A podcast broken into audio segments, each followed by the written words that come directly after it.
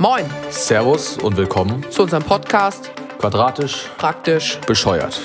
Ich bin Friedrich Hild. und ich bin Kaspar Krüsch. Ich glaube, jeder kennt die Situation, wenn man sich seiner Rechte beraubt fühlt. Und wie das in Zusammenhang mit unserem heutigen Thema des Podcasts Diakonie zu tun hat, das erklären wir euch jetzt. Jetzt fragen sich natürlich manche, was ist überhaupt Diakonie? Unter Diakonie versteht man im Allgemeinen evangelische Sozialarbeit. Und äh, wichtige Aspekte der Diakonie sind Nächstenliebe, Unterstützung, Sicherheit und Hilfe für hilfsbedürftige Menschen. Und das Wort Diakonie kommt vom griechischen Wort Diakonia und bedeutet Dienst. Und das Ganze betrachten wir heute vom ethischen Blickwinkel aus, denn die Ethik ist in der Diakonie besonders wichtig. Diakonie handelt im Dienst des Nächsten. Damit sie gut und richtig handelt, braucht Diakonie Reflexion und aus der Ethik entsteht Reflexion. Genauso steht es auch auf der Website der Diakonie. In unserem Podcast werden wir jetzt behandeln ähm, als Berufsfeld die diakonischen Einrichtungen zur Pflege im Allgemeinen. Das heißt, unsere Frage wird auch etwas tiefgreifender sein, die sich teilweise auch äh, nur auf Pflegeeinrichtungen beziehen kann, aber eben auch zur Hälfte auf die Diakonie sich selbst. Denn unsere Leitfrage lautet, verstößt die Diakonie gegen Menschenrechte von Hilfsbedürftigen und ihre eigene Ethik? Wie sind wir jetzt zur Fragestellung gekommen? Naja, in unserer Schule, dem evangelischen Gymnasium Hermannswerder, findet momentan das diakonische Praktikum statt. Das findet in jeder 11. Klasse statt. Jedoch ist es diesmal ein bisschen abgewandelt aufgrund der Corona-Ereignisse. Und während des Praktikums kommen Menschen, die in diakonischen Einrichtungen arbeiten und berichten über ihre Erfahrungen, ihre Arbeit insgesamt und über ihre Beobachtungen. Und dadurch entstand bei Friedrich und mir immer mehr die Frage, äh, ob das noch ethisch vertretbar ist. Mir gefällt die Fragestellung, weil es, ähm, weil es mehrere Perspektiven gibt, die ich wirklich auch gut äh, verstehen und nachvollziehen kann, aber auch weil es ein Thema ist, was einen sehr, oder mich jedenfalls berührt und auch zum Nachdenken anregt. Ja, und wie siehst du das, Friedrich? Ja, ich persönlich finde die Frage sehr interessant, weil es eben ähm, sehr kompliziert ist. Es gibt keine eindeutige Antwort auf die Frage. Es gibt immer zwei Meinungen. Aber wenn man sich in diesem Thema eine Meinung bildet, ist sie zwingend polarisierend. Ob man jetzt dafür ist, dass die Diakonie gegen Menschenrechte verstößt beispielsweise oder eben nicht. Sie wird immer polarisieren. Und das ist das Fantastische an diesem Thema. Ich würde mich jetzt auch direkt auf die Leitfrage beziehen, und zwar mit Artikel 1 der Allgemeinen Erklärung der Menschenrechte. Denn dieser Artikel besagt, dass die Freiheit eines Menschen immer gewährleistet werden muss. Und das ist nicht im Einklang mit ähm, diakonischen Institutionen, wie jetzt beispielsweise Altersheime oder Behindertenstätten, die eben beispielsweise ein Ausgangsverbot oder eine Limitierung der Bewegungsfreiheit eben reglementieren. Man ist beispielsweise nur auf einen Raum, eine Etage oder Haus oder eben Gelände ähm, reglementiert, auf dem man sich nur bewegen darf oder eben nur bis 20 Uhr außer Haus sein darf, was eben eine sehr starke Einschränkung der Freiheit ist. Ja, du hast schon recht, aber diese Einschränkung der Freiheit, so wie du es ja auch nennst, ist ja eigentlich nur da, um eingeschränkte Menschen, jetzt mal drastisch ausgedrückt, ähm, vor Unwissenheit oder vor Selbstüberschätzung zu schützen.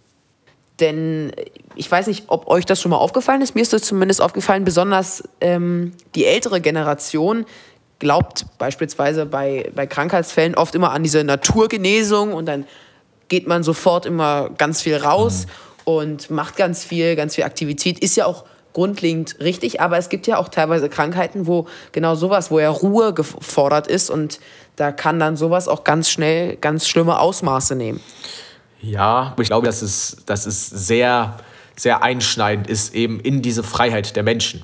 Genauso wie die, ähm, wie Überwachung, die ja allgemein bekannt ist, die eben ähm, in solchen Altersheimen oder Pflegeheimen eben immer angedacht ist, wie beispielsweise Routinebesuche oder ähm, dass einfach in manchen Fällen einfach ein Arzt reinkommt oder ein Pfleger, ohne dass, ähm, ohne dass man selber wirklich viel zu sagen hat was eben die Privatsphäre ähm, massiv einschränkt und eben auch nach Artikel, gegen Artikel 12 der Allgemeinen Erklärung der Menschenrechte fährt. Aber da ist, finde ich, äh, das kollidiert so ein bisschen mit diesem, mit dem Aspekt äh, Sicherheit, der ja auch, äh, der ja auch ein wichtiger Aspekt der Diakonie ist, die man ja auch gewährleisten möchte. Und aufgrund dessen wird ja auch nur die Privatsphäre eingeschränkt, um also beispielsweise auch im Falle Corona, da wurden ja auch ähm, Besuche von Familien äh, runtergefahren, um die Ansteckungsgefahr zu reduzieren, da ja besonders auch ältere Menschen äh, zur Risikogruppe gehören. Deshalb hat man diese, das so ein bisschen eingeschränkt, die Besuche, um halt auch Sicherheit ja, zu gewähren. Aber die Frage ist, wie weit darf man Sicherheit als Vorwand nutzen, um Menschen einzuschränken? Das ist ja auch gerade ein viel besprochenes Thema und trifft eben halt auch auf dieses, auf dieses Thema zu. Das ist, das ist schwierig. Es stimmt schon, es stimmt schon. Aber äh, auch zum Thema Sicherheit, ich finde dieses, es wird ja auch mal viel darüber diskutiert, eingeschränkter Eigentum, ich finde, oder eingegrenztes Eigentum, ich finde, das ist auch eigentlich gar nicht so, äh, so schlimm. Denn man möchte ja auch hier Sicherheit gewährleisten, indem man gefährliche Gegenstände ähm, entfernt, um Hilfsbedürftige oder Eingeschränkte zu schützen aber auch die Diskussion darüber, dass man so wenig Sachen mitnehmen dürfe. Es ist auch schlicht und weg einfach nur Platzmangel. Also man kann ja nicht sein gesamtes, sein gesamtes Inventar und Sammelsorium mitnehmen in ein Altersheim, wo man nur ein, ein, zwei Räume hat, im Gegensatz vielleicht zu einem Haus, wo man früher gewohnt hat. Hm, ja, also du, du beziehst dich jetzt nochmal kurz zum Verständnis auf Artikel 17 der Allgemeinen Erklärung der Menschenrechte mit diesem eingeschränkten Eigentum. Aber ähm, die Frage ist auch, wer bestimmt, was als gefährdendes Objekt ähm, abgestempelt wird. Denn beispielsweise, wenn man, äh, wenn man etwas älter ist und ich weiß nicht, ein, man, man, hat ein Messer, was einem besonders, was einem besonders gefällt, was man sein Leben lang hatte, was vielleicht sogar ein, äh, ein Überbleibsel ist oder ein Erbstück. Und so etwas wird einem dann abgenommen, weil eben das lokale Pflegeheim beispielsweise sagt, ja, es wurde als gefährdend eingestuft von uns, von keinem Ministerium, sondern von uns. Ähm, und deshalb ist, wird dann so eine große emotionale Bindung einfach, ähm, einfach, ja. einfach zerstört. Ja, verstehe ich. Ja, ja es, ist ein, es, ist ein, es ist ein schwieriges mhm. Thema. Aber ähm, tatsächlich habe ich auch, ich war in den letzten paar Tagen auch so ein bisschen im Internet unterwegs, logischerweise, wie jeden Tag. ähm, und da bin ich auch über einen Artikel der, ähm, der VDK tatsächlich gestoßen. Also ich weiß nicht, ob du in den letzten paar Jahren, also logischerweise jetzt vermehrt wegen dem Coronavirus, aber ob du auch in den letzten paar Jahren auch des öfteren Mals in den Nachrichten beispielsweise gehört hast, wie sich ähm, ältere Menschen oder Behinderte auch ähm, darüber beschwert haben und auch klagen wollten, ähm, da eben das Recht auf Wohlfahrt, Artikel 25, ähm, gefährdet wurde. Das heißt, dass unzulässige ähm, Hygieneeinrichtungen beispielsweise waren, die Flure waren dreckig, es ist, ähm, es ist einfach kein Zustand, in dem ein Hilfsbedürftiger leben sollte, der sich praktisch dieser Institution einfach komplett anvertraut hat. Und ich weiß nicht, wie das noch zu rechtfertigen wäre. Problematisch sind aber die fehlenden finanziellen Mittel, weil es gibt ja wirklich wenige Subventionierungen für diakonische Einrichtungen und dementsprechend kann, hat man ja auch wenig, wenig Spielraum, ähm, da Geld äh, quasi zu investieren. Und aber auch für Pfleger, die werden ja, also der Lohn, das Gehalt für Pfleger ist ja wirklich überhaupt nicht angebracht zu der Leistung, die sie da erbringen. Ja, also, also logischerweise ist natürlich das finanzielle, die finanziellen Mittel wie in jedem Teil des Lebens ein, äh, ein tragender Faktor davon, dass eben solche Sachen instand gesetzt werden können. Aber meiner Meinung nach sind die äh, Institutionen auch selber dafür verantwortlich, solche Subventionen eben zu erlangen. Ob sie das jetzt über, über Politik machen, ob sie die irgendwie versuchen unter Druck zu setzen, über Petition oder so. Aber sie haben auf jeden Fall eine, ähm, sie haben eine Verpflichtung, finde ich, gegenüber ihren, ihren ja, Patienten ist jetzt das falsche Wort, aber gegenüber halt den Alten und Behinderten, die sie eben unter ihre Fittiche genommen haben, ihre Schützlinge, würde ich sie mal so betiteln.